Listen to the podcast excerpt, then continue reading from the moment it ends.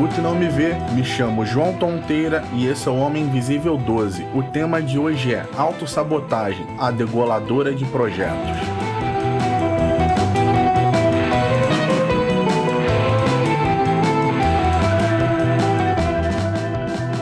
Vamos lá. Por que autossabotagem? É porque sempre que estou no processo de algo importante e que necessita de foco e disciplina, aparece algo para me distrair. De repente, o atalho de um jogo que eu nem lembrava que estava instalado no meu computador chama a atenção e começo a jogar. Um, um livro que já foi lido por mim três vezes passa a ser interessante de novo. Ou outros projetos que não tinham minha atenção quando eu estava com tempo livre passam a brotar na minha cabeça. Eu estou estou na faculdade e algo sempre surge quando começa a preparação para as minhas provas. Faço todo um cronograma, decido que vou estudar durante uma hora e vou fazer mais uma hora de exercícios. Mas isso não acontece e sacrifico uma parte dessas duas horas fazendo algo que não é urgente e que não vai me ajudar nos estudos. E nessa brincadeira já zerei jogo de corrida, li todos os capítulos de um mangá e a última coisa que surgiu para me tirar do caminho foi ficar fuçando o Photoshop para criar um layout novo para as capas do podcast. E o mais curioso é que enquanto eu estou procrastinando com essas coisas, a minha mente fica martelando que eu deveria estudar, mas não consigo parar o que estou fazendo. E existem alguns tipos de autossabotagem que são mais clássicas. Dietas são um exemplo disso. Você está comendo direito, está fazendo atividades físicas, o objetivo é perder 15 quilos e 3 quilos foram perdidos só no primeiro mês. Mas se no mês seguinte outros 3 não forem perdidos, já bate um desespero. Parece que as coisas não estão funcionando. É só ter um dia ruim que tudo fica fora do controle e pensamos: estou me esforçando tanto para nada, me privando de comer um monte de coisa gostosa, acordando cedo para me exercitar. Cansei, vou comer um Uber furioso que sou mais feliz. E todo esforço feito para perder aqueles 3, 4 quilos não é valorizado e é mais um projeto que não é finalizado. E aí tem outro exemplo, que é quando queremos comprar algo e não temos dinheiro e é muito caro para comprar no cartão de crédito, pois os juros são altos. O ideal é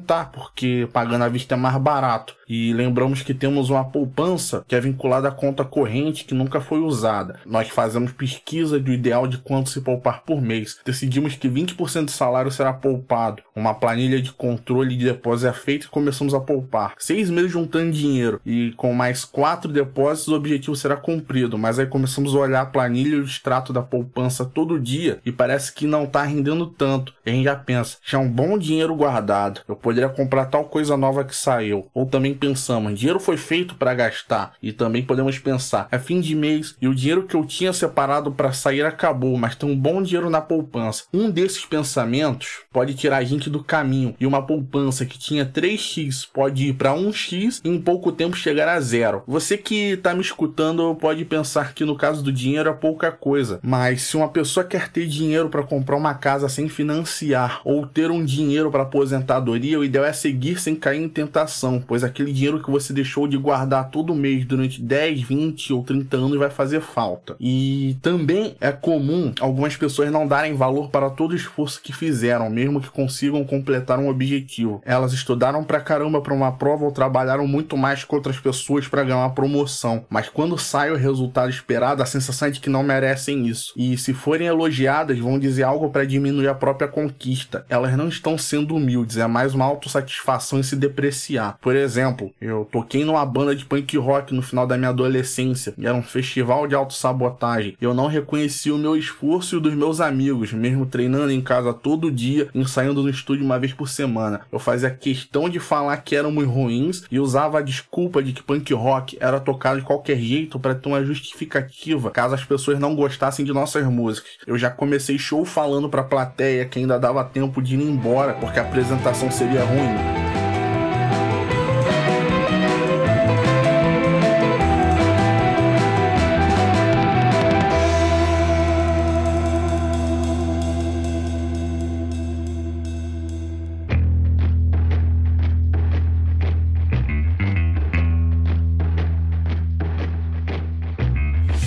Esse é o fim do episódio. Obrigado a vocês que têm escutado. Para críticas e sugestões, vocês podem mandar mensagem para homeminvisívelcontato@gmail.com ou para arroba Invisível no Twitter ou Instagram.